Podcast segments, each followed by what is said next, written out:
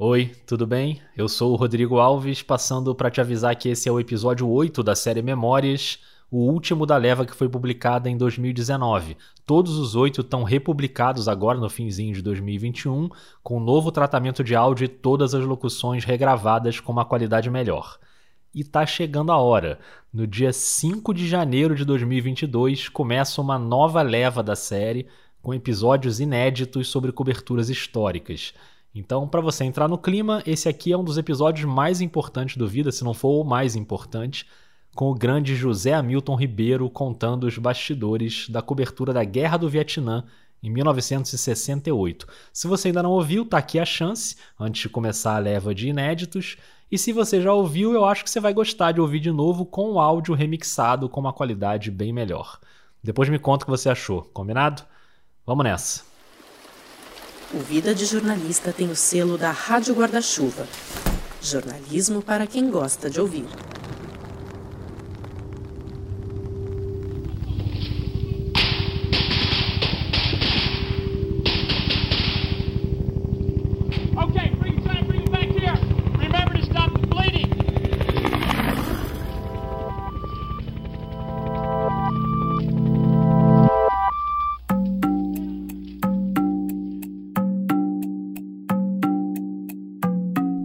Memórias, uma série do podcast Vida de Jornalista. Aqui a gente volta ao passado para reviver coberturas históricas do jornalismo brasileiro, conversando com quem esteve lá. Nesse episódio, a gente volta meio século no tempo para revelar os bastidores da cobertura da Guerra do Vietnã. E quem vai guiar a gente nessas lembranças é uma lenda da nossa profissão. José Hamilton Ribeiro, que foi para a guerra pela célebre revista Realidade e voltou dela com marcas para a vida inteira. Então ele passou num lugar, pisou num lugar, eu pisei em seguida e a bomba explodiu. Era uma mina, né? Era uma mina.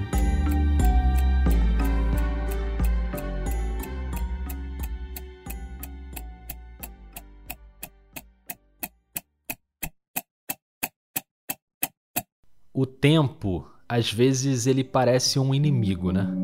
Esse episódio que você está ouvindo agora foi a produção mais demorada do Vida de Jornalista até o momento em que ele foi publicado. Desde que eu pensei em fazer a série Memórias, a primeira coisa que eu coloquei na cabeça foi que eu queria que o episódio final da primeira leva fosse com José Hamilton Ribeiro sobre a Guerra do Vietnã. E do momento em que eu consegui o contato dele até a publicação do episódio foram mais de cinco meses. Eu cheguei aí para São Paulo uma vez para fazer algumas gravações, fiquei muito perto de combinar a entrevista, mas a gente se desencontrou. Hum, rapaz, eu tô no interior de Minas. Ah, você viajou para Minas. Eu tô a 600 quilômetros de São Paulo. Caramba, ah, não sabia, não sabia que você tinha viajado agora. Olha, então eu volto para São Paulo no fim do mês. Só no fim do mês. Tá. Voltei para o Rio, o contato continuou e eu fui montando a pauta com calma enquanto eu lia a biografia dele, escrita pelo jornalista Arnon Gomes, o Arnon que também me ajudou bastante nesse processo e eu lia também sobre o Vietnã, esse conflito que se arrastou por 20 anos, de novembro de 1955 até abril de 1975. E o Zé Hamilton esteve lá em 68, quando a presença americana já era brutal e os bombardeios aéreos eram muito intensos. Mas a população dos Estados Unidos já começava a questionar o sentido daquela guerra e até a possibilidade de vitória, porque a resistência era muito feroz. O exército do Vietnã do Norte era apoiado pela União Soviética, pela China, por outros países comunistas, então era uma guerra que ainda parecia longe de terminar, mas já havia ali um certo sentimento por parte dos americanos de que aquilo ali estava errado. Enquanto eu lia sobre o assunto, eu estive em São Paulo de novo em outubro daquele ano para o Festival Piauí de Jornalismo. Cheguei a mudar o dia da minha passagem de volta, mas ainda estava meio confuso porque o Zé Hamilton estava viajando para fazer uma matéria, uma reportagem do Globo Rural e é aquela coisa do tempo, né? Eu achei que ele não voltaria para São Paulo a tempo. Era um domingo, ele me mandou uma mensagem dizendo que ia chegar na hora do almoço. A gente combinou o papo ali para as três da tarde, mas para você ter uma ideia, pouco antes de eu sair para a entrevista, eu não tinha nem o endereço da casa dele ainda. Em cima da hora chegou a mensagem com o endereço E finalmente, na véspera do meu aniversário, eu fui encontrar um dos maiores repórteres que esse país já teve. Boa tarde. Oi, boa tarde. Eu vim encontrar o José Hamilton Ribeiro. Meu nome é Rodrigo. Só um momento. Obrigado. Naquele momento eu não tinha a menor ideia de como estaria a disposição do José Hamilton, porque ele tinha acabado de chegar de uma viagem a trabalho, né? E a gente que é jornalista, numa hora dessa a gente quer dar uma descansada. Então, sabe quando você fica naquela expectativa de como é que vai ser a entrevista? E essa não era uma entrevista comum. No caminho eu fui dando uma revisada na pauta e era só sobre a cobertura do Vietnã, mas a minha pauta tinha 13 tópicos e dentro de cada tópico várias questõezinhas que eu não podia esquecer de perguntar. Ou seja, a expectativa era tanta que eu saí do elevador e bati na porta errada. Olá, boa tarde. Caso o seu Zé Hamilton é aqui? É aqui. Desculpa. Imagina. Era a outra porta, bem ali na frente. Oi, Olá, Rodrigo, entra. tudo bom? Yolanda, Prazer. pode entrar, por favor. Tudo bem, com licença. Ele tá acabando de almoçar? Tranquilo, A claro. gente andou muito na rua e perdemos horário. Essa voz super simpática é da dona Yolanda, que vive com José Hamilton. Só a história deles é tão bonita que renderia um episódio inteiro. Eles foram namorados na adolescência, depois cada um seguiu a sua vida, seu casamento. O Zé Hamilton construiu a carreira de jornalista. A Yolanda estava me contando que deu aula por mais de 30 anos na Faculdade de Artes Plásticas. E quase seis décadas depois, eles se reencontraram, poucos meses antes desse episódio, e estão vivendo juntos. Agora a gente se encontrou 60 anos depois. Estamos É bonito ou não é? E aí eu montei a revista que a gente tira aqui, ó. E você tira a revista de dentro. Né? Isso que a Yolanda está me mostrando é um quadro com um exemplar original da revista Realidade com a capa que entrou para a história, né? A foto do José Hamilton ferido no Vietnã e o título Nosso repórter viu a guerra de perto. Foi nessa edição de maio de 68 e na capa dá para ver que o preço da revista era um cruzeiro novo e 50 centavos. Foi essa edição que trouxe a clássica reportagem Eu estive na guerra. Uma Nossa. coisa muito forte. É, lógico. Nossa, muito impactante. né? Mas ficou bonito o quadro. E o homem que escreveu essa reportagem tão importante para o jornalismo brasileiro estava ali, na cozinha, terminando de almoçar. Eu não tinha visto ele ainda. Aí se quiser sentar um Tá bom. pode ficar à vontade. viu? Agradeço. Então, enquanto o José Hamilton não vem, eu convido você que está ouvindo para me acompanhar ali naquele sofá da sala. Para você imaginar, é um sofá bege com umas almofadas grandes bem embaixo da janela. Do lado direito, a estante com a televisão. Do outro lado, um vaso com uma planta. E em frente ao sofá, uma mesa baixinha de madeira com vários livros. Foi ali que eu fiquei alguns minutos esperando um jornalista com mais de 60 anos de carreira que começou muito jovem na Rádio Bandeirantes em São Paulo, mas logo foi para o jornalismo impresso. E a primeira metade dessa carreira foi muito marcante em veículos como a Folha de São Paulo, a Quatro Rodas, a Realidade, que é uma revista icônica que circulou por uma década e principalmente no início ficou conhecida por aquelas reportagens imersivas e aqueles textos bem saborosos do jornalismo literário. Ao longo dos anos ele publicou mais de 10 livros e acumulou um monte de prêmios. Prêmio ESSO foram vários, Prêmio Vladimir Herzog, Prêmio Embratel, Prêmio da ONU. A lista é tão extensa que a biografia escrita pelo Arnon Gomes se chama O Jornalista Mais Premiado do Brasil, e é bastante justo. Deu para entender o tamanho dessa carreira? E ainda tem uma coisa, que na segunda metade da carreira ele migra para televisão e aí passa pelo Globo Repórter, pelo Fantástico e pelo Globo Rural, onde ele fica até 2021, aos 86 anos, quando ele sai da Globo. Mas ali em 2019, quando a gente gravou esse episódio, ele tinha voltado justamente de uma viagem para o Globo Rural. E para minha felicidade, a viagem não deixou ele cansado. Ele estava super disposto para bater papo. Ô Rodrigo, Olá, Zé. finalmente, hein? Tudo bom? Conseguimos, né? Vai? Tudo bem. Tudo bem? Ótimo. Obrigado por me receber. Bom, feitas as apresentações, chegou o momento de se acomodar naquele sofá, aquele mesmo sofá bege, para começar o nosso papo. Ele não quer café. E tem quero. o que eu fiz. Você quer que eu faça outro? Você bebe esse ainda e mais tarde faz Ah, outro? isso, isso. Faz. Então, vou usar dois só pra gente ter um áudio bonitinho. Tudo pronto. E antes de começar, só uma coisa. Você já ouviu nesses primeiros minutos alguns sons da guerra, né? O helicóptero, os bombardeios. Então, só para você saber, todos os sons que você já ouviu e ainda vai ouvir aqui nesse episódio são originais da Guerra do Vietnã. Eu sei que tem muito som de guerra na internet, inclusive na ficção, né? Bom, meu filme preferido de todos os tempos é o Apocalipse Now do Coppola, então eu adoraria encher esse episódio aqui com trechos do filme. I've been a soldier since I was 19. Tipo esse aí com a voz do Martin Sheen. Mas o objetivo aqui é muito mais documental, então eu resisti à tentação e tudo que você escutar aqui realmente foi gravado lá na Guerra do Vietnã. Só que antes da gente viajar para a guerra ao lado do José Hamilton, eu pedi para ele voltar um pouquinho mais no tempo, só para a gente entender como era o trabalho de um repórter da revista Realidade, que é bem diferente do que a gente costuma ver nas redações hoje em dia. Era um trabalho mesmo de viver e mergulhar profundamente nos assuntos que vão para as páginas da revista e eu quero que ele conte isso agora pra gente. Tá valendo? Tá valendo. Olha, o trabalho na realidade tinha assim uma tônica, na verdade, tinha uma tônica, que era o que o pessoal chamava de vivência, sabe?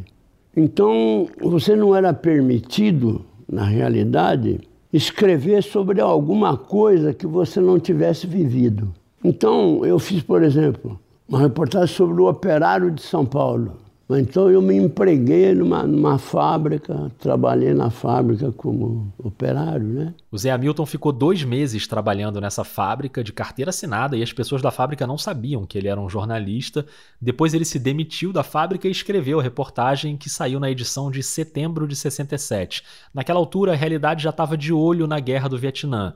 Não era o assunto principal da revista, ali tinha muita matéria de ciência. O Zé Hamilton, inclusive, ganhou vários prêmios de ciência, mas ele fazia desde investigações sobre saúde até um perfil do Chico Buarque, por exemplo. E quando saiu a matéria sobre a fábrica, ali caminhando para o fim de 67, naquele momento os Estados Unidos já tinham mais de 500 mil soldados no Vietnã. A guerra estava explodindo. E com esse barulho todo, a revista não queria saber de ficar observando de longe e cobrindo só por agências de notícias. Então foi uma reflexão que a redação fez, e o raciocínio foi esse: olha, a maior revista brasileira não pode ver um episódio como esse da história pela mão dos outros. Enfim, a primeira decisão tomada, a realidade vai para o Vietnã. Segunda, quem que a realidade vai mandar? Eu soube depois que fizeram uma listinha dos repórteres e que eu era o primeiro nome da lista. Se eu não aceitasse, passaria para o segundo, etc. Mas quando vieram me convidar, eu falei: olha, eu vou pedir 24 horas para decidir. Na verdade, eu queria conversar com a minha mulher, né? Porque se ir para a guerra sozinho.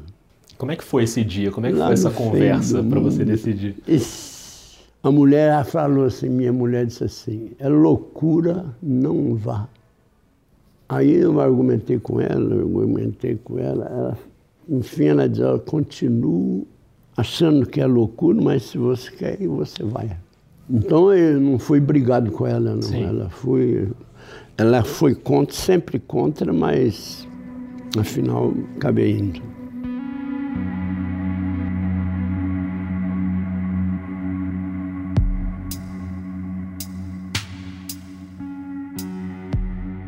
E o Zé Hamilton estava indo para uma guerra completamente diferente no sentido da cobertura da mídia. Não era mais aquele tipo de conflito que você ficava sabendo dias depois pelos jornais ou ligado ali no radinho para saber o que acontecia. A televisão naquele momento estava enfiando o pé na porta nesse tipo de cobertura.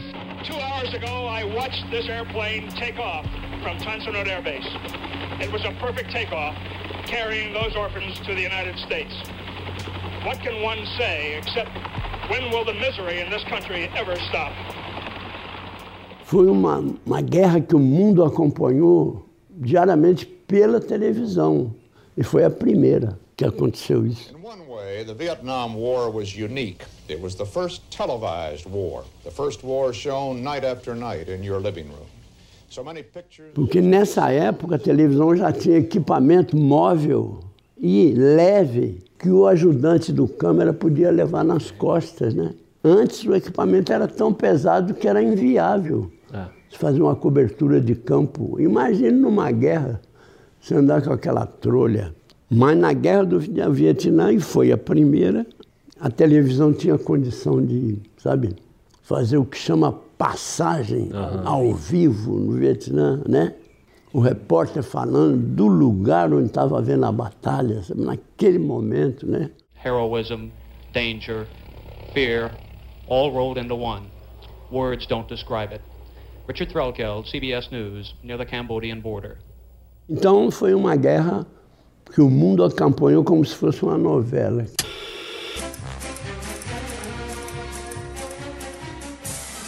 A novela que o Brasil acompanhava na época, novela mesmo, novela das oito, tinha esse tema de abertura que você está ouvindo agora. Foi a primeira novela com o casal Tarcísio Meira e Glória Menezes. O assunto não tinha nada a ver com o Vietnã, dá pra ver aí pela música, né? Era sobre touradas. Tarcísio Meira fazia um toureiro mas o nome da novela tinha a ver com o cenário da guerra. O nome era Sangue e Areia. enquanto a maioria da população grudava o olho na tela da TV para ver Tarcísio e Glória, o José Hamilton grudava o olho nos livros, nas revistas, nas enciclopédias para pesquisar o máximo possível sobre aquele país que ficava, e ainda fica, né, a quase 18 mil quilômetros de distância. E aqui eu convido você que está ouvindo para o nosso primeiro exercício desse episódio que é imaginar como era a preparação para uma cobertura daquelas e a logística também para conseguir os documentos. Tudo isso muito, muito antes da era digital. Na época não tinha internet, mas eu ia na biblioteca e caçava tudo que tivesse em revista, né? Então, em função da viagem, aí eu fui inteirar né, da, da, da situação com mais detalhes. Né? There isn't much question that the year 1968 was the turning point of the American part of the war in Vietnam. É o seguro de vida, nenhuma companhia brasileira quis fazer, né? A Lloyd, Lloyd de Londres, que faz isso corriqueiramente como rotina, né? Porque os jornalistas ingleses acompanham todas as guerras, né?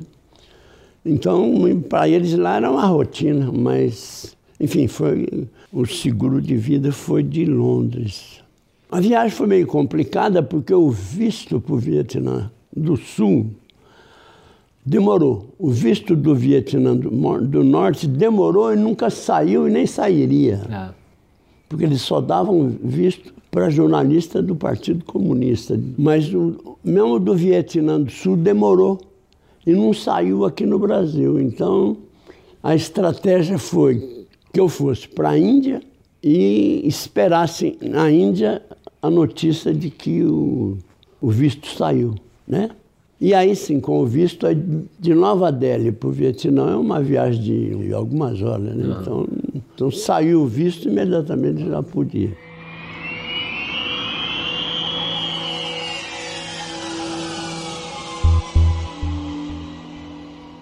Esse é um momento bem importante do episódio por dois motivos. Primeiro, porque agora o José Hamilton vai para o Vietnã e a gente vai entender melhor como funciona a cobertura jornalística no cenário da batalha. E segundo, porque a partir de agora você vai poder ouvir algumas passagens da reportagem Eu Estive na Guerra, um dos maiores clássicos do jornalismo brasileiro, a matéria que o José Hamilton publicou na revista Realidade naquela edição de maio de 68. Conforme ele for contando pra gente os detalhes daquela cobertura, eu vou ter a honra de receber mais uma vez no Vida de Jornalista outra figura muito importante da nossa profissão, a Renata Lopretti, do Jornal da Globo, do podcast O Assunto. É com a voz da Renata que a gente vai ouvir daqui até o fim do episódio trechos da reportagem histórica do José Hamilton Ribeiro. Começando por uma cena desse momento que ele acabou de contar, em Nova Delhi, antes de embarcar para a guerra.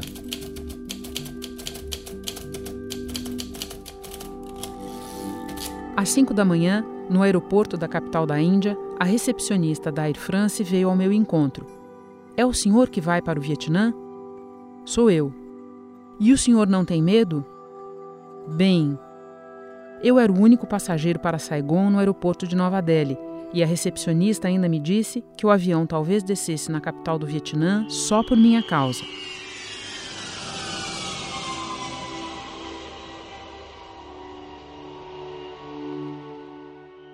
Chegando no Saigon, você vê a, um pouco da cidade, né, do alto do avião lá. Não tinha guerra nenhuma lá. A cidade estava normal, né? Eu cheguei no aeroporto. O aeroporto é uma praça de guerra. Barricadas, altas colunas de sacos de areia, porções de terreno isoladas com arame farpado, soldados e canhões. A paisagem se completa com um edifício semidestruído por morteiros vietcongues perto da torre de comando. E fui para o hotel que eu ia ficar, né? E um hotel onde ficavam os jornalistas. E ali tinha um clube de imprensa. No hotel tinha um clube de imprensa. Na verdade, era um bar onde a turma ia beber, né? Depois das reportagens, mas funcionava um clube de imprensa com acesso ao exército americano, né? A repartição devida lá do exército no Vietnã. Como é que é a vida numa cidade que está em guerra, que o país está em guerra? Uhum. Como é que é a vida em Saigon, o dia a dia? Então, de um lado, o comércio funcionava, os restaurantes abriam, as escolas né, abriam tal. Os estudantes iam para a escola e tal, tudo bem, de um lado. De outro lado, a cidade era, de vez em quando era bombardeada, um certo bairro assim era bombardeado, né? Mas à noite, em Saigon, a guerra só existia à noite. Durante o dia você não via nada, só à noite que você ia pelo barulho. Os bombardeios geralmente eram longe do hotel onde ficavam os jornalistas. O José Hamilton ficou em Saigon durante uma semana, acompanhado de um tradutor, e aproveitou para entender como a guerra afetava a cidade. Então ele ia circular pelos subúrbios, via uma quantidade enorme de pessoas desabrigadas, pessoas que iam morar em cemitérios porque não tinham onde ficar, o mercado de contrabando que vendia itens do exército americano. Esse panorama de Saigon foi a primeira coisa que ele viu, mas a reportagem sobre isso saiu na edição de junho da realidade um mês depois da primeira publicação. E essa semana em Saigon serviu também para ajeitar as coisas de logística, comprar coisas que ele ia ter que levar para o front, inclusive o uniforme que ele ia usar na semana seguinte. É, o, o, correspondente de guerra, credenciado no Exército dos Estados Unidos, ele, ele se oferece para trabalhar com o uniforme do Exército americano. E o Exército não te dá isso, você tem que comprar no comércio no, ah, vietnamita, é? né? no comércio local. Naturalmente que devia ter as lojas lá de, de grife, mas eu fui no popular mesmo, comprei um, um uniforme no contrabando ali, que era livre, né? Enfim, um uniforme que depois eu vi que ficou meio grande para mim, mas eu vou fazer o quê? E esses itens que você tinha que levar para ah, te ajudar? Aí vinha a parte fora da lista oficial Sim. americana, né? Que os veteranos indicavam, né? Você devia levar umas pastilhas que tinham. Não sei se a gente comprava no próprio exército americano, mas umas pastilhas de sal, sabe? Uhum. Se por acaso você ficasse perdido na, na guerra, na floresta, num lugar qualquer, você precisa compensar o corpo com sal, sabe? Lista de coisas práticas que o exército não dava. Mas duas delas me chamaram a atenção. Primeiro, leva uma arma, uma pistola de bolso, uma pistola boa de bolso, que você compra aqui no, no, no chamava Mercado dos Ladrões, chamava lá. Ah, é? Mercado dos Ladrões. Tinha todo contrabando americano, tinha lá, né? Principalmente do Exército, que eles compravam diretamente do Exército e vendia lá. Comprar uma pistola americana, americana ou inglesa, né, de alta qualidade e a preço assim bem dentro do orçamento, né, dentro da, da pilha de nota de 100. Estava cabendo naquele orçamento. Estava cabendo. E a outra coisa, levar preservativo, que me intrigou. Naquela época, no Brasil, preservativo era assunto de casal, sabe? Não era exposto nas farmácias. Era uma coisa assim, vista até com preconceito, né? Sim. Então eu pensei, pô, levar uma camisinha na guerra, né? Que é o lugar mais anti-sexy do é. mundo, né? né? Claro. Foi uma camiseta então, mas aí disseram, não, não é para o que você está pensando, não.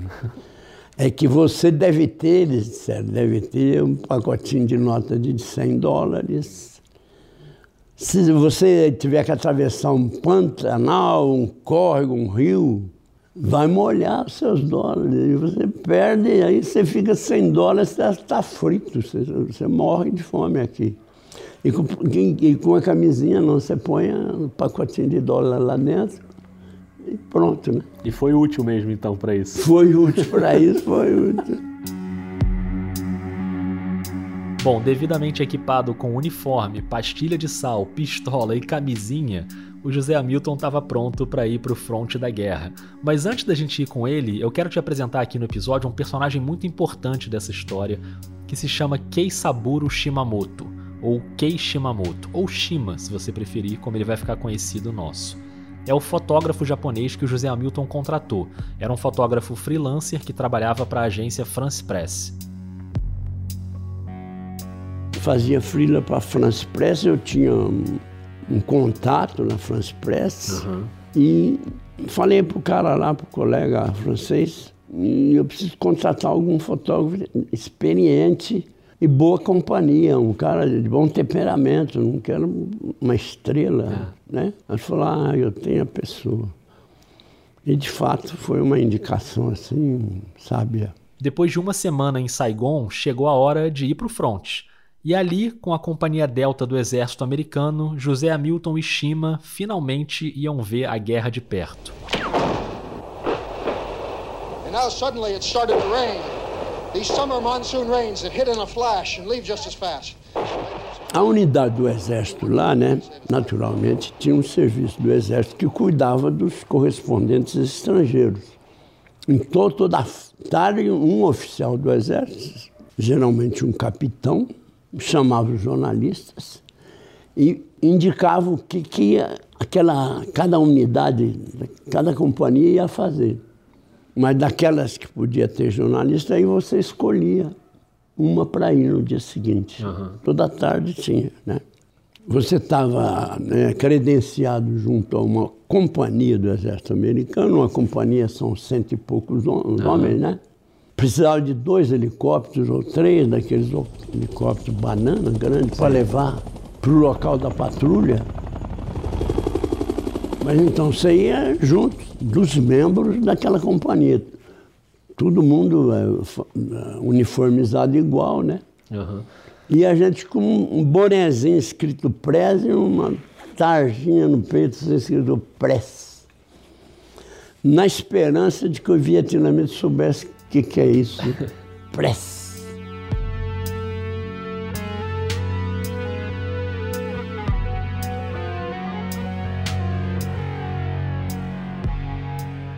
Essas operações acompanhadas pelo Zé Hamilton, pelo fotógrafo japonês e pelo repórter da revista Newsweek geralmente eram patrulhas em aldeias, umas buscas para encontrar munição dos Vietcongs.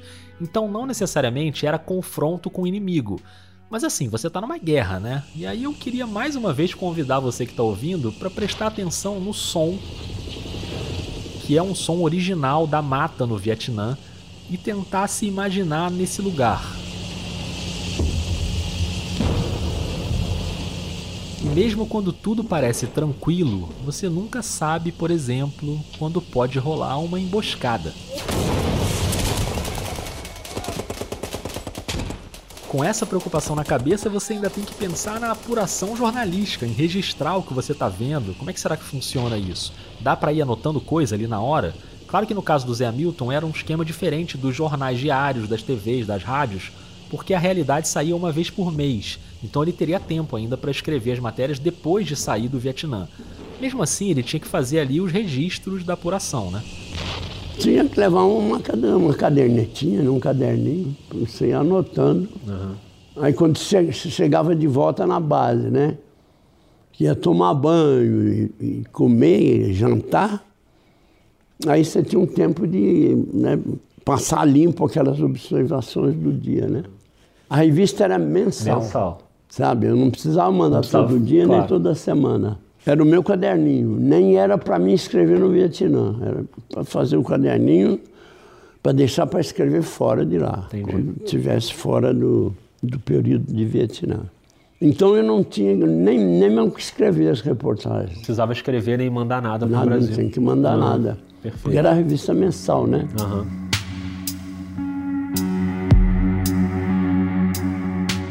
Ok, como não tinha pressa e também não tinha muita ação nessas operações, o Zé Hamilton não precisava escrever as reportagens naquele momento, mas ele escrevia cartas, por exemplo, para enviar para o Brasil. E o livro do Arnon Gomes traz uma dessas cartas que ele mandou para um amigo jornalista da Folha de São Paulo.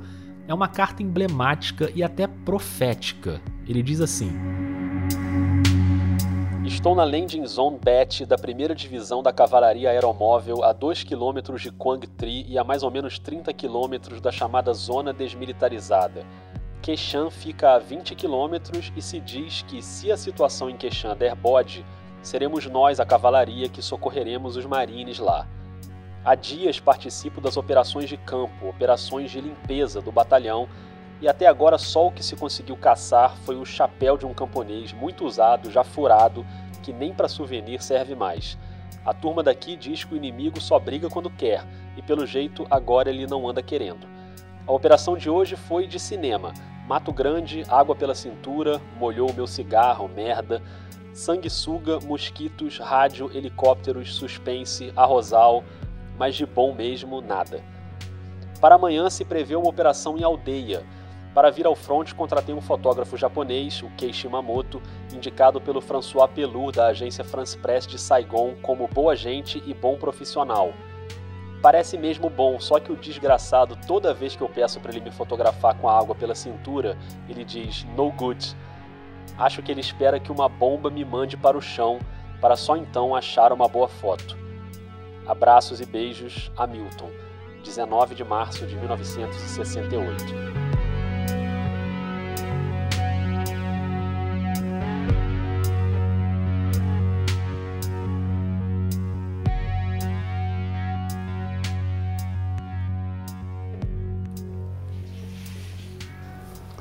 Agora vai fazer o café novo? Aquele lá não estava legal.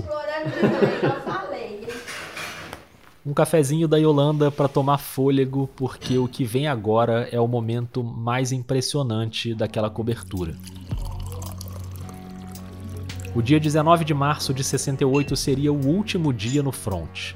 No dia 20, o Zé Hamilton já estaria de volta a Saigon porque era o fim do período do seguro de vida, então ele tinha que avisar para Londres: olha, já tô fora da zona de perigo, com um dia de antecedência, tá tudo tranquilo. Mas não foi isso que aconteceu.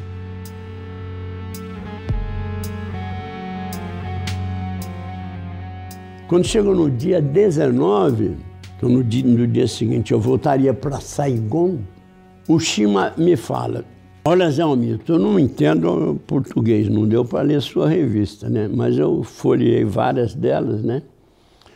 E já vi como é que é, como é que é a pegada jornalística dessa revista aí, né? Então eu já tenho boas fotos, né, para as páginas internas. Boas fotos no estilo da revista, mas não tem uma foto dramática o suficiente para ser a capa.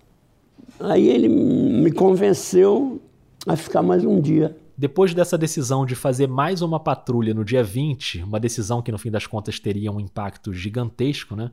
O José Hamilton e o Shimamoto precisavam escolher para onde eles iriam entre as duas opções que o exército sugeriu. Uma era um ataque aéreo, sabe, numa aldeia, uhum. numa aldeia de casas assim de capim, né, de palha um ataque aéreo que ia produzir incêndios incríveis. As, as pessoas iam sair pela rua assim, queimando, né?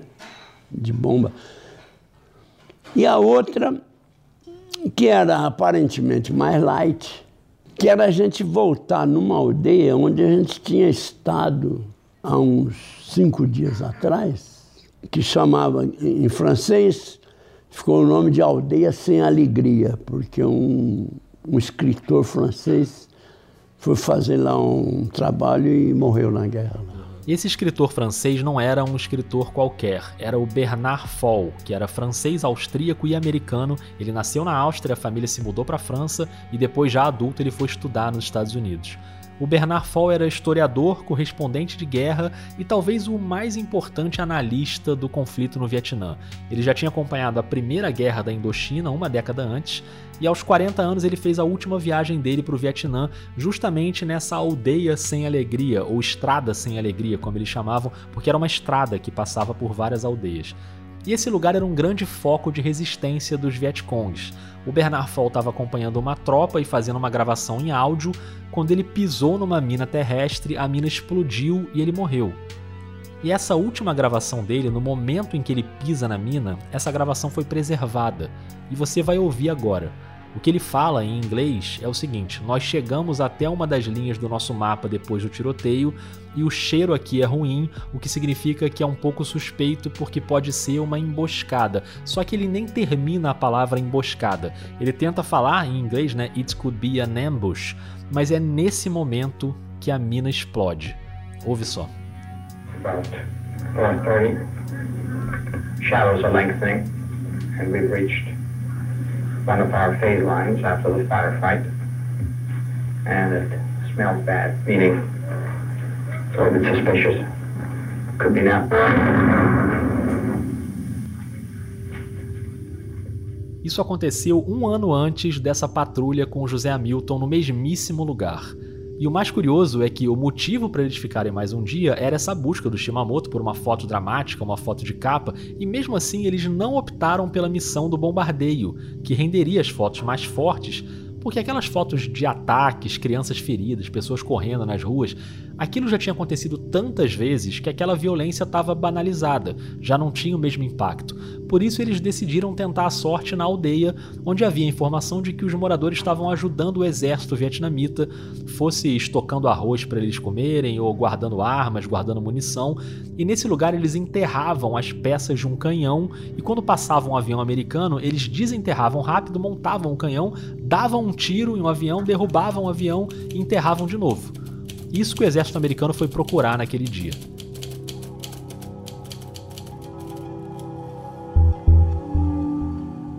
...20 de março, meu último dia de guerra. Amanhã, 21, já estarei em Saigon para cuidar da volta. Os soldados da Companhia Delta, ou D, vão fazer hoje outra batida numa aldeia de camponeses a 20 quilômetros daqui. É a terceira vez que a Companhia D faz operação de limpeza nesse lugar, conhecido como Estrada Sem Alegria. Quando o helicóptero pousa no mesmo lugar e aparentemente estava tudo tranquilo, as casas lá no fundo não dava para ver se tinha gente ou se não tinha. A região da Estrada Sem Alegria é de várzea seca e fica a menos de 3 quilômetros do mar. A terra é fértil e se vê que bem aproveitada, com sucessivas plantações de mandioca, arroz e outros cereais. As plantações estão bem cuidadas, limpas, sem mato, mas não se vê ninguém. As casas estão vazias, algumas meio derrubadas por bombas, outras completamente arrasadas. A desolação é consequência de operações militares anteriores. A caça aos Vietcongues é implacável e ao menor indício de que uma família pode ser-lhes simpática, fornecer-lhes alimentos, a casa é destruída e o que existir de arroz é queimado pelo lança-chamas.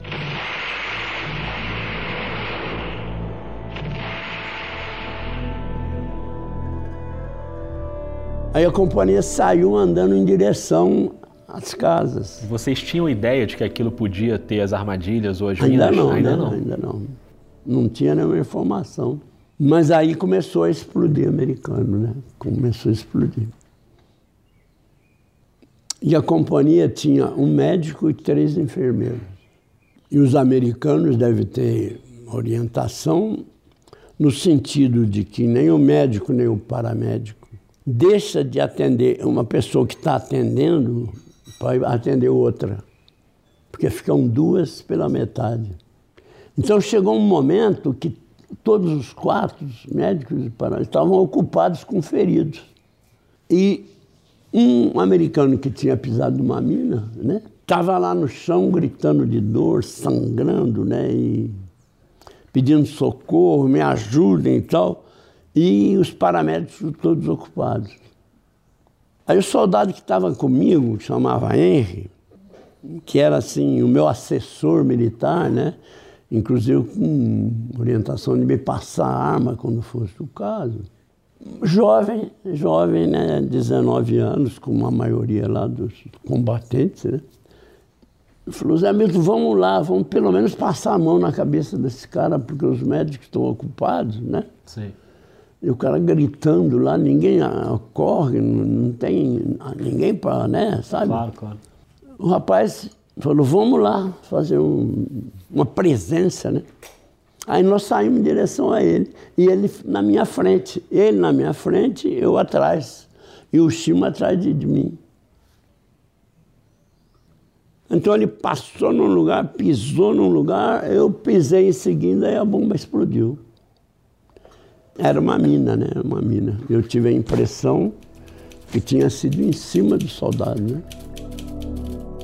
Ouço uma explosão fantástica. É um twin interminável que me atravessa os ouvidos de um lado para o outro, dá-me uma sensação de grandiosidade.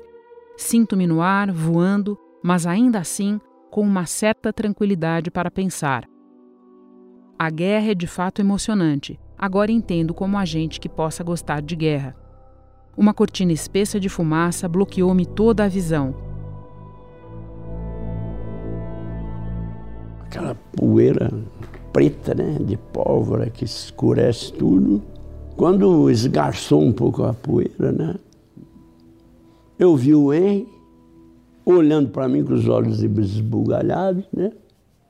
E eu dizia para ele, você está bem? Você está bem? Está tudo bem com você?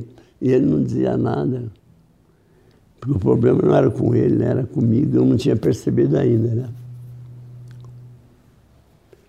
Eu vi o Shimamoto. Assim que a cortina de fumaça abriu, né? Depois de eu ver o hein? Eu vi o fotógrafo, tchac, tchac, né? fotografando, fazendo a função dele. Né? Claro. Mas na hora eu não pensei, mas ia ser a, a, a foto da capa. Na hora eu não, não pensei nisso. A capa da edição de maio de 68 da revista Realidade, aquela mesma que está protegida no quadro montado pela Yolanda, essa capa tem a fotografia feita pelo Shimamoto, bem grande, é uma imagem do José Hamilton deitado na mata, com o rosto sujo e a mão cheia de sangue. A foto só mostra da cintura para cima e ele está amparado pelo soldado que está com a mão repousada no peito dele. O mais incrível é que naquele momento da foto ele ainda não estava com a percepção exata do que tinha acontecido. Porque no começo não dói, né? não dói você não sentir dor, né? Então você não, nem pode localizar né? O, que membro que é que foi ferido. Mas aí, em certo momento, eu senti um repuxão na perna esquerda.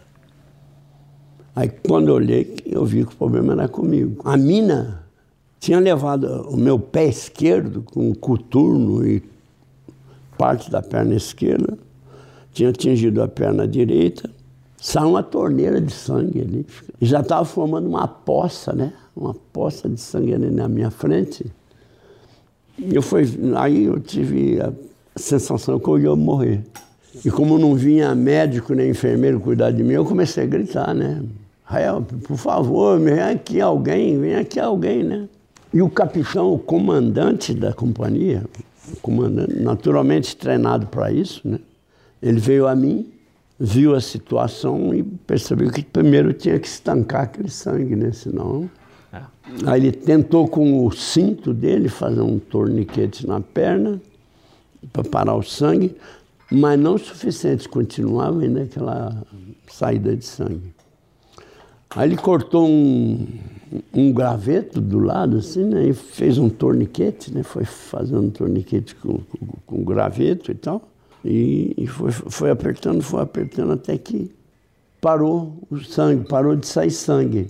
E o comandante ainda estava indo mexendo comigo quando vem na minha direção o Jeremias, que era um dos enfermeiros. Um, e ele veio, né? Veio a mim, suado, completamente suado, a, a, a roupa colada no corpo, sabe?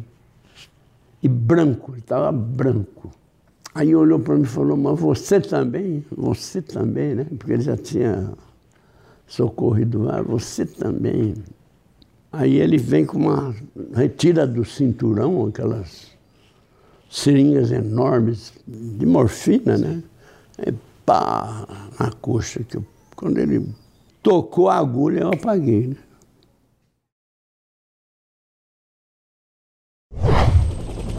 Quando eu acordei de novo, eu já estava no helicóptero, né? Conversível, né? Uhum.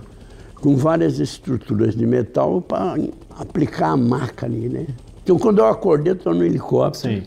E o helicóptero voando faz aquele barulhinho, né? Tá, tá, tá, né? Um barulhinho. A brisa, o helicóptero produz, dá aquela brisa, aquele ventinho, então não tinha calor, aquele calorão do Vietnã, né? O barulhinho do helicóptero, mais a morfina. Eu falei, mas que barato que é essa guerra. Mas que barato, que coisa gostosa, né? E, e eu falo, será que aconteceu alguma coisa comigo? Porque eu via dos lados. Eu estava preso, com a cabeça presa, mas o, o olho mexia, né? Sentia, isso me deu um mundão de esperanças, cada um dos dedos do pé esquerdo. Podia movê-los à vontade para qualquer lado e até coçar um no outro. Fiz um reexame da situação e passei a acreditar firmemente que aquela imagem de perna sem pé não se relacionava comigo, mas sim a um dos dois feridos antes da minha bomba. Pensava: se sinto os dedos é porque eles existem, e não existe dedo sem pé, Logo, o meu pé esquerdo está lá, firme. Eu estava inteiro, né? Estava inteiro. Aí, assim, poxa, mas o que será que aconteceu, né? Por que eu estou aqui amarrado, né? Aí estava com essas elucubrações, assim, até que o helicóptero pousa em frente ao hospital, né? Quando ele pousou, imediatamente desliga, né? Porque aquele helicóptero pode cortar a cabeça do enfermeiro que vem, né? E lá vem gente, pega a maca na frente e atrás, duas pessoas, e sai correndo em direção à porta do hospital. Nesse momento, eu acho que acabou a morfina, parou o barulhinho do, do, do helicóptero, parou a brisa, né? A brisa. Bateu aquele calor do Vietnã, que é um calor amazônico, né? Aquele calor úmido. Hum, eu falei, isso, agora eu vou morrer, eu estou morto, estou morto, né? Ficou tudo ruim de repente, tudo ruim, melou, melou tudo, sabe? E, e um homem correndo atrás de mim falando, sabe? Falando depressa assim. Aí eu falei, mas o que, que o senhor quer de mim? Ele falou, eu sou padre, meu filho, sou padre, meu filho. Eu falei, mas eu não sou nem católico. Ele falou, no momento desse não tem importância. Vamos falar com Deus, né? Eu falei, estou frito. Começava ali o período que o José Hamilton classifica como os dias mais tenebrosos da vida dele. Quando aconteceu o acidente, ele foi levado a um hospital de campanha, desses de lona, de emergência, e no dia seguinte ele foi transferido para um outro hospital mais estruturado na cidade de Inhatrang, uma cidade bem maior, e ele ficou ali uma semana. Era o fim dos anos 60 e o tratamento ortopédico na perna amputada tinha coisas como deixar a perna pendurada com um peso amarrado com arame para fazer a, a tração, né? Que é não deixar o músculo retrair. Você imagina como é que era aquilo.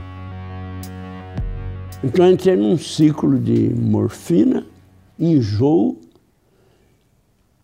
e dor.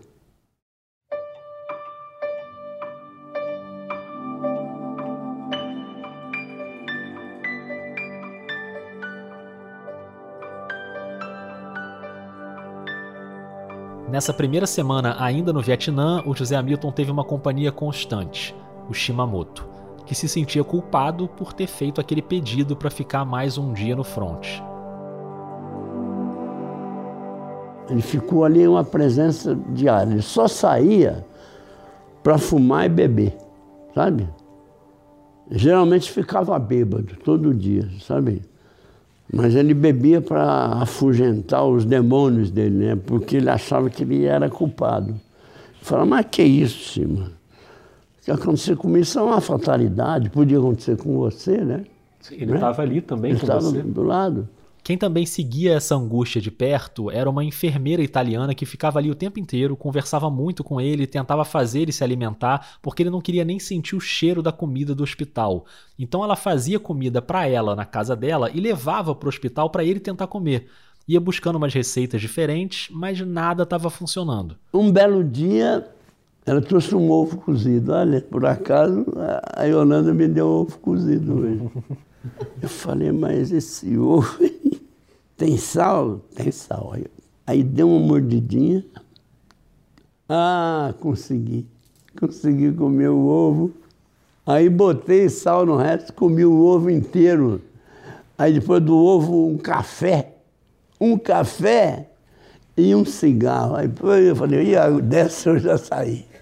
Dessa eu já saí, viu? Hoje você comeu ovo, tomou café agora, acabou de tomar um café. Exato, só falta o cigarrinho, né? O cigarrinho saiu de moda. Né?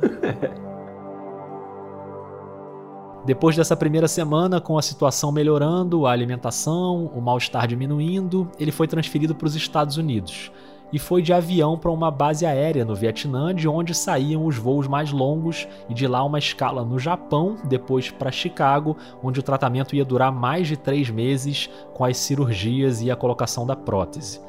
Ele começou a pensar na reportagem assim que ganhou um pouquinho mais de conforto e mobilidade com uma cadeira de rodas, foi conhecendo as pessoas que trabalhavam ali no hospital nos Estados Unidos, o barbeiro, o capelão, que não era aquele padre lá da chegada ao hospital de guerra, era outro padre. Mas esse sim, esse chegou a mim, assim, calmamente, falou: vamos conversar e tal, você está sozinho aí tem ninguém aqui do Brasil, só estava eu de brasileiro lá na enfermaria. Né? E eu me senti bem com, com esse padre, né? me senti bem. E fomos conversando, fomos conversando, até uma hora que eu comecei a chorar, né? Diante, não de dor nem nada, diante da situação, né? Comecei a chorar, chorar, até fiquei com vergonha dele. Eu falei, ah, desculpa, não, eu estava esperando isso, você precisa chorar você chora, chora mesmo e tal, porque vai ser bom para você, né? E de fato foi bom, depois a gente conversou mais vezes e tal. E aí, então, quando depois da cadeira de roda, quando eu já podia ser independente para me circular, né? Aí já começou a pensei, preocupar na reportagem. Mas eu só fui escrever nos Estados Unidos, né? O acidente foi no dia 20 de março e a reportagem clássica saiu na edição de maio. Nos Estados Unidos as coisas estavam mais tranquilas, a mulher dele viajou para lá, inclusive, eles ficaram juntos durante todo o tratamento até a volta para o Brasil, já com a prótese. Enquanto isso, o Shimamoto seguiu cobrindo a guerra do Vietnã. Ele fazia frilas para outros veículos e eles continuaram se correspondendo por cartas. Até que um tempo depois, quando José Hamilton já era editor-chefe da Realidade, abriu uma vaga de fotógrafo na revista. E eu escrevi para o Shimamoto convidando para vir, dando salário, né? Eu me lembro que era 700 dólares. E era um salário de nível internacional. Todo mundo ganhava isso no mundo. Era um salário competitivo, olha que uhum. coisa. Para ele vir para o Brasil. Para ele vir para o Brasil, ficar aqui uns dois anos. Né? Uhum. Ah, ele adorou. Falou, ah, eu vou sim para ficar uns dois anos aí. Aí ele disse, só que eu não posso ir imediatamente, que eu estou terminando um trabalho para uma revista japonesa. Mais 15, 20 dias eu termino. Aí eu te aviso, você manda passagem, eu vou para o Brasil com a minha mochila, né? A minha mochila e, e vou viver no Brasil dois anos aí na revista. Tá? Nesse meio tempo ele estava um helicóptero, né, do, um general sul-vietnamita no helicóptero dele, né, para cobrir alguma patrulha. O helicóptero foi atingido por um fogo aéreo, né? Explodiu. Explodiu no ar, né, o, o helicóptero. Então, não se achou, não se achou nada. Nossa, Zé. Nem do, do, do, do general, nem do, do, piloto, nem do Shimamoto. Né? Ninguém achou nada, sabe? Sobrou nada, sobrou nada do Shimamoto.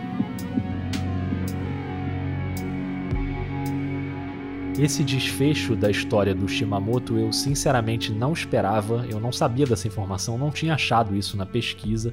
Então foi bem triste, ainda mais porque o Zé Hamilton depois tentou entrar em contato com a família dele, mas como ele era um fotógrafo freelancer, ele estava cada hora em um lugar, viajava muito, então era difícil achar, né? Ele não conseguiu.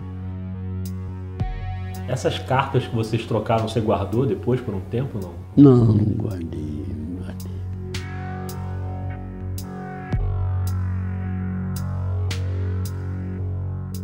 Essa é uma história de guerra, e história de guerra nunca tem final feliz, né? É doído de lembrar, e isso só faz aumentar ainda mais a minha admiração e a minha gratidão ao José Hamilton por ter dividido com a gente essas memórias e ter lembrado tantos detalhes ali naquele sofá. E nessa parte final da conversa, com a Yolanda sentada ali do nosso lado. Yolanda, quantas vezes você já ouviu ele contando essas histórias assim? Bastante. Imagino. Mas cada vez que conta, ele conta com uma ênfase É, diferente, né? Exatamente. E hoje eu senti aqui, né? Eu não queria participar porque eu achei que era uma coisa tão Não, íntima, mas não tem né? problema nenhum. Aí eu fiquei lá. Aí eu vi que hoje ele realmente. é, você tocou fundo, assim, ele falou mesmo com uma coisa, ele vivendo, sabe? Aham. Eu senti que ele passou a vivência dele.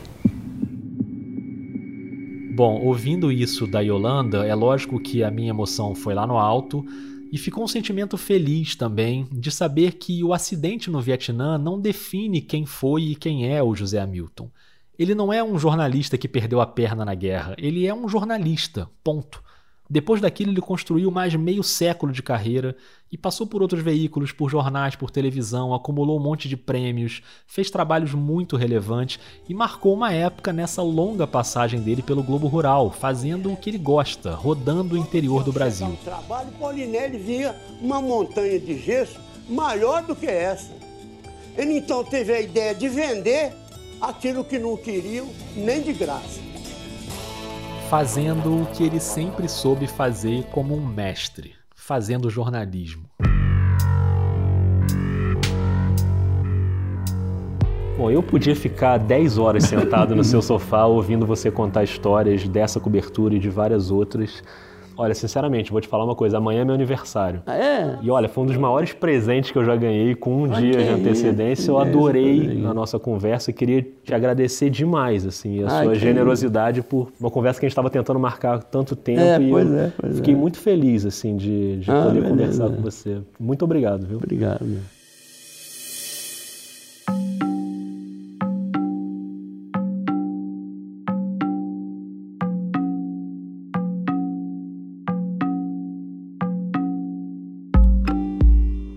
E assim a gente encerra a primeira leva de episódios da série Memórias, agradecendo de coração ao José Hamilton Ribeiro, a Yolanda, a Renata Lopretti pela participação especialíssima nesse episódio, e também a Lívia Laranjeira e ao Jader Rocha, a Helena Palmiquiste, o Ismael Machado, o Vitor Ferreira, a Patrícia Campos Melo, a Lívia Pérez, o Silvio Lancelotti, a Mariana Gross, a Cileide Alves, todos esses profissionais incríveis que passaram pela série, que viveram ou estudaram coberturas importantíssimas do jornalismo brasileiro. Os oito episódios da série estão aí no feed, republicados agora no fim de 2021, com novo tratamento de áudio e locuções regravadas. Então, se você ainda não ouviu os primeiros episódios, a minha dica é que você ouça agora nessa leva publicada em 2021, em vez de procurar os episódios lá no feed em 2019 tem o Césio 137, o ônibus 174, a Copa de 70, o caso Eloá, a epidemia de ebola em Serra Leoa, o assassinato da irmã Dorothy, o acidente da Chapecoense e agora a guerra do Vietnã. Eu republiquei esses episódios agora porque no dia 5 de janeiro de 2022 começa uma nova leva de episódios inéditos. E a gente abre com um feito histórico que aconteceu um ano depois dessa cobertura do José Hamilton no Vietnã. Tranquility Base here. The Eagle has landed. O episódio que abre a nova leva é sobre a chegada do homem à Lua em 1969 com outra gigante da nossa profissão, a Sandra Passarinho. que eu queria ver pela televisão. Queria ver pela televisão como é que era. Um obrigado enorme a você que acompanha o Vida. Eu sou o Rodrigo Alves e cuido de todas as etapas da produção: pauta, entrevista, roteiro, locução, edição, sonorização. Claro que isso é uma trabalheira, então eu te lembro que o Vida é um podcast mantido pelos ouvintes. Se você acredita no meu trabalho e pode contribuir mensalmente, é só buscar por Vida de Jornalista no Catarse, no PicPay ou na Aurelo. Lá tem as opções de planos mensais para assinar. E na página da Aurelo ficam todas as transcrições dos episódios do Vida, incluindo todos da série Memórias, se você quiser acompanhar lendo. Eu te lembro ainda que o Vida faz parte da Rádio Guarda-Chuva, que está repleta de podcasts jornalísticos de altíssimo nível para você escutar. Procura lá, Rádio Escafandro, Põe na Estante, o Finitude, o Dissidentes, o Afluente, o Pauta Pública, o Até que se prove o contrário. Me conta o que você acha da série Memórias. O Vida tá no Twitter e no Instagram com a arroba vida jornalista ou no e-mail podcastvidadejornalista.gmail.com. Quero muito que você ouça os episódios inéditos que estão chegando. Então até daqui a pouquinho. Um beijo, um abraço e um ótimo ano para você.